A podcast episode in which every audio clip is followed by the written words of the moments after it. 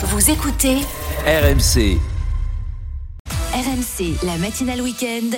le beurre et l'argent du beurre. Bonjour Perico Légas. Bonjour Mathieu. Grande question ce matin, après cette actualité de cette semaine, peut-on encore avoir confiance dans l'eau que nous buvons? À la fois en bouteille et à la fois à Château-la-Pompe, l'eau du robinet. Il est vrai qu'on est stupéfait d'apprendre qu'on arrive à, euh, j'allais dire, remanipuler de l'eau minérale. On va dire c'est une matière première basique. Et euh, on voit que des industriels, de façon un peu clandestine en plus, euh, euh, bah, ils ont retraité, en fait, ils ont aseptisé l'eau censée être minérale. Donc, quel est, quel est l'enjeu Pour qu'une eau soit dite minérale, tout ça est réglementé très précisément. Par, vous savez qu'en France, on adore la réglementation. Et souvent, c'est une nécessité, une conquête citoyenne.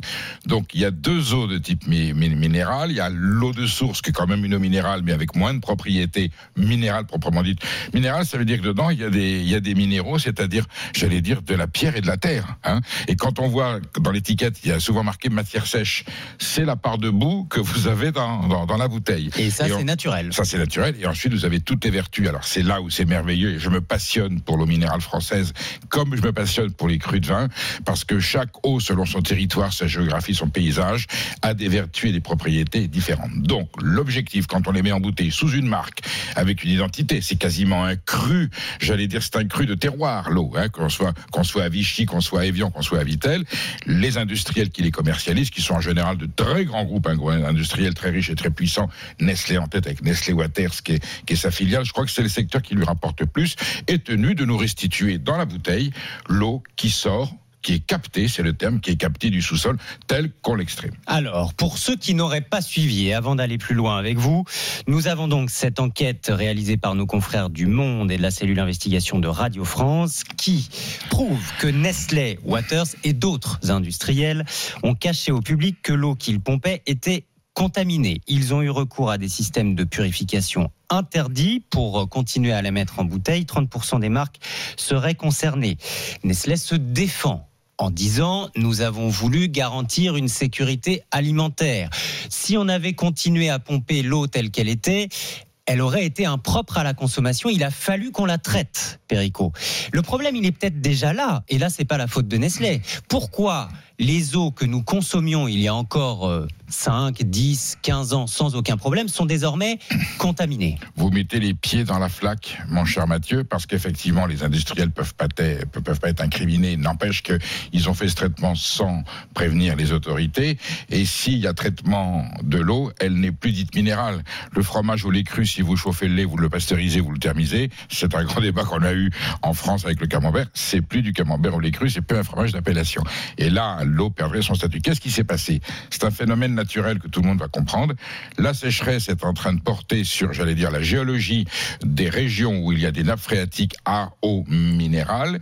Cette sécheresse crée J'allais dire une fissurisation, tout ça est très technique, hein, une fissurisation partielle de la surface, et à une époque où l'urbanisme va galopant et que l'agriculture continue malgré tout, et c'est la preuve qu'elle continue, et on est dans l'actualité avec les pesticides, à utiliser des intrants phytosanitaires dans l'agriculture, Tout ça va dans les nappes. bah, comme c'est fissuré, quand il pleut, avant, c'était une éponge qui, qui gardait. Là, comme c'est sec, petit à petit, euh, soit la pollution urbaine, on peut dire ce que c'est, hein, ce sont simplement les eaux usées qui s'échappent quelquefois des traitements, c'est de la matière fécale, et ensuite, tous les, tous les intrants de la- de, de, de l'agrochimie, et ben, à un moment donné, se retrouvent en quantité infinitésimale, hein, infime, dans l'eau de source euh, euh, et l'eau minérale, mais pour autant, les industriels qui ont une responsabilité sanitaire et alimentaire peuvent pas prendre le risque. Alors, s'ils avaient dit mauvaise nouvelle, nos sources sont contaminées, et ben la réglementation et les pouvoirs publics leur auraient dit écoutez, vous la vendez sous eau de ce que vous voulez, mais vous ne pouvez plus mettre eau minérale. Et voilà. Vous savez, certifié par l'Académie de médecine. C'est là où ça. est le scandale, c'est qu'ils ont préféré continuer à, à vendre, à traiter donc cette eau pour vendre sous l'étiquette minérale ou eau de source. Et double scandale, le gouvernement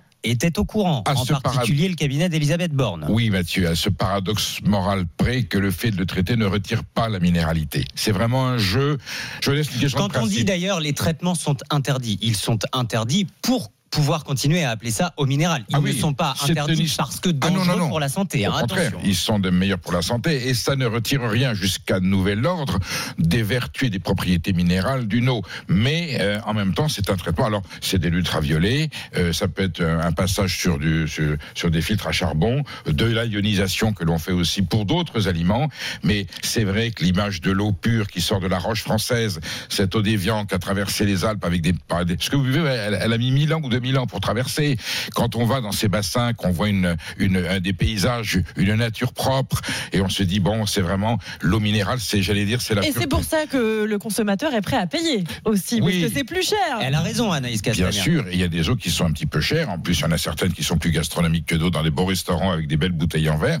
Donc, ça a un prix. 480 milliards de litres cette année consommés de- d'eau en bouteille, Et- 30% de plus en 10 ans. J'allais dire que c'est un patrimoine. Est-ce qu'on peut dire alimentaire? Oui, c'est un patrimoine alimentaire qui participe des gloires de la France. Alors. Voilà. Donc, faut pas l'abîmer. Mais est-ce qu'il faut, Faut parce que beaucoup nous écoutent et se disent, bah, je vais arrêter d'acheter de l'eau en bouteille et je vais peut-être euh, passer sur l'eau en robinet. On, on va y revenir dans un instant, mais il y a ce- cette deuxième inquiétude, Anaïs. Mm. En plus de ce scandale dont on vient de parler, on a appris il y a trois semaines maintenant, via une autre étude, euh, que l'eau en bouteille était pleine de nanoplastiques. Des chercheurs américains ont pris des bouteilles d'eau de trois marques populaires vendues au supermarché pour analyser leur contenu et ils ont révélé la présence de 240 000 particules de plastique par litre en moyenne. C'est 100 fois plus que les précédentes estimations.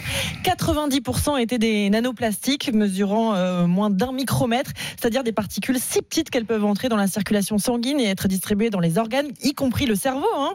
Pour l'heure, les risques sanitaires restent inconnus, mais les chercheurs encouragent celles et ceux qui sont inquiets à boire davantage d'eau du robinet en sachant que c'est pas non plus la solution parfaite puisque l'eau du robinet, bah, elle contient aussi des, des microplastiques, Alors, Perico, Est-ce et des qu'il vaut résidus mieux de médicaments. l'eau en bouteille ou l'eau du robinet RMC, le beurre et l'argent du beurre. Perico, est-ce qu'on peut trancher la question ou pas? Tout aliment contenu dans une matière plastique euh, est suspect euh, d'être contaminé par ces nanoparticules, les- le, le bisphénol des biberons. Vous voyez, c'est sûr. Si la matière, la matière plastique se dégrade au bout d'un moment, alors si vous avez un biberon en plastique qui est là depuis plusieurs années, c'est sûr qu'il va y en avoir un petit peu.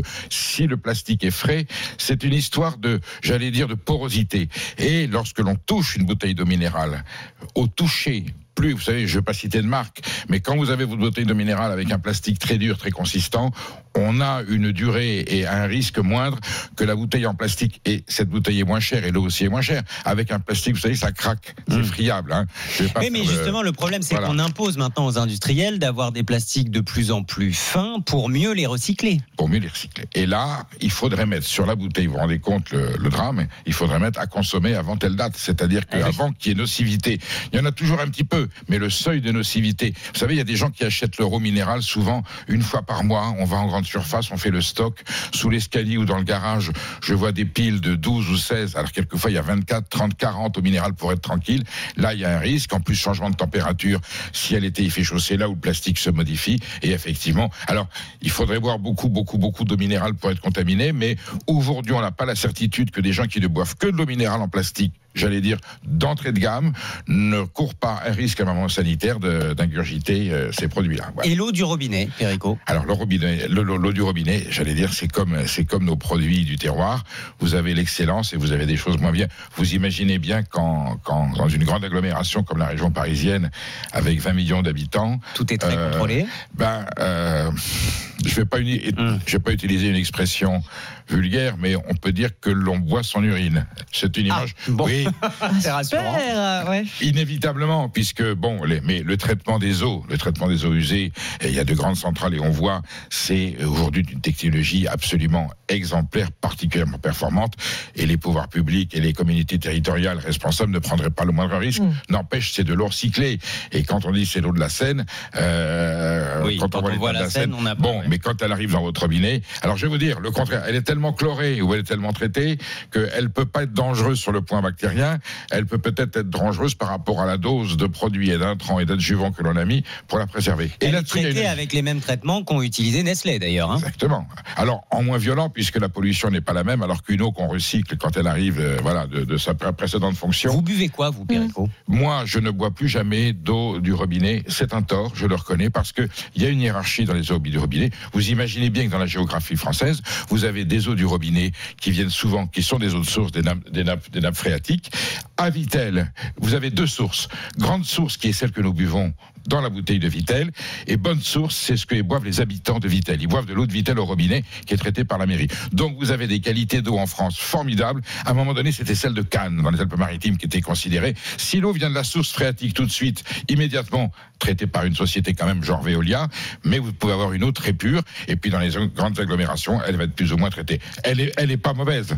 Mais voilà, euh, c'est un choix. Et est-ce qu'on boit du bisphénol ou est-ce qu'on boit de l'eau euh, un peu traitée Voilà, vous voyez, il y a, il y a- il y a un choix crucial. Bon, ça m'empêche pas de vous la souhaiter bien bonne. On va Bien voir un sûr. petit coup. Bonne santé, Perico. On va se retrouver demain. Merci beaucoup. Demain, ah bah, eh, demain, Chandeleur. Eh, la chandeleur, qu'est-ce qu'on fait pendant la chandeleur? Hein, Anaïs, on fait des crêpes? On les fera sauter. On les fera sauter. Eh ben, préparez les louis d'or. Alors, voilà. à demain, Perico. J'ai hâte d'y être. L'argent, le beurre et l'argent du beurre, votre rendez-vous à retrouver en podcast évidemment sur l'appli RMC.